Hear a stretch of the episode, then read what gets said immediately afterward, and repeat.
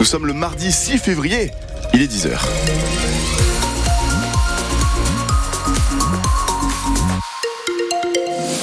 Infos, c'est avec Valentin Belleville. Bonjour Valentin. Bonjour Bastien. Un incendie dans un bar à chicha cette nuit rue de Saint-Malo dans le centre-ville de Rennes. C'est un voisin qui a donné l'alerte.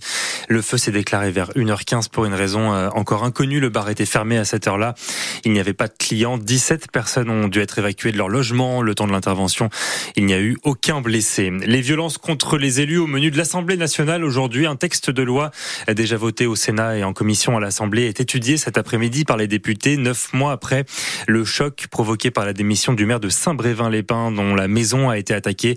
L'idée est d'aggraver les sanctions contre celles et ceux qui s'en prendraient à un représentant de la République. L'inquiétude à Buckingham, à Londres, depuis hier soir. Le palais a annoncé que le roi Charles III est atteint d'un cancer. La maladie a été découverte lors de son opération de la prostate il y a une dizaine de jours, mais ce n'est pas un cancer de la prostate. Charles III a succédé à sa mère Elisabeth II il y a moins d'un an et demi. La maladie va le tenir à l'écart de la vie publique pendant une durée indéterminée. Le cyclisme français entaché par une nouvelle affaire de potentiel dopage. Au cœur de cette nouvelle tempête, Franck Bonamour, soupçonné de dopage par l'UCI, l'Union cycliste internationale. Il vient d'annoncer la suspension du breton. Le coureur de l'Agnon, âgé de 28 ans, rejoint la formation française Décathlon AG2R, la mondiale, il y a tout juste un an.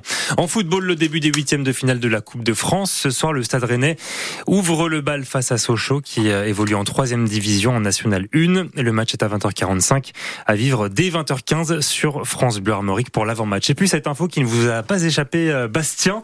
Un sondage IFOP nous apprend ce matin que les Français font beaucoup moins l'amour qu'avant. Figurez-vous, un Français sur quatre n'a pas eu de rapport au cours des 12 derniers mois. Ce chiffre n'a jamais été aussi faible en 50 ans.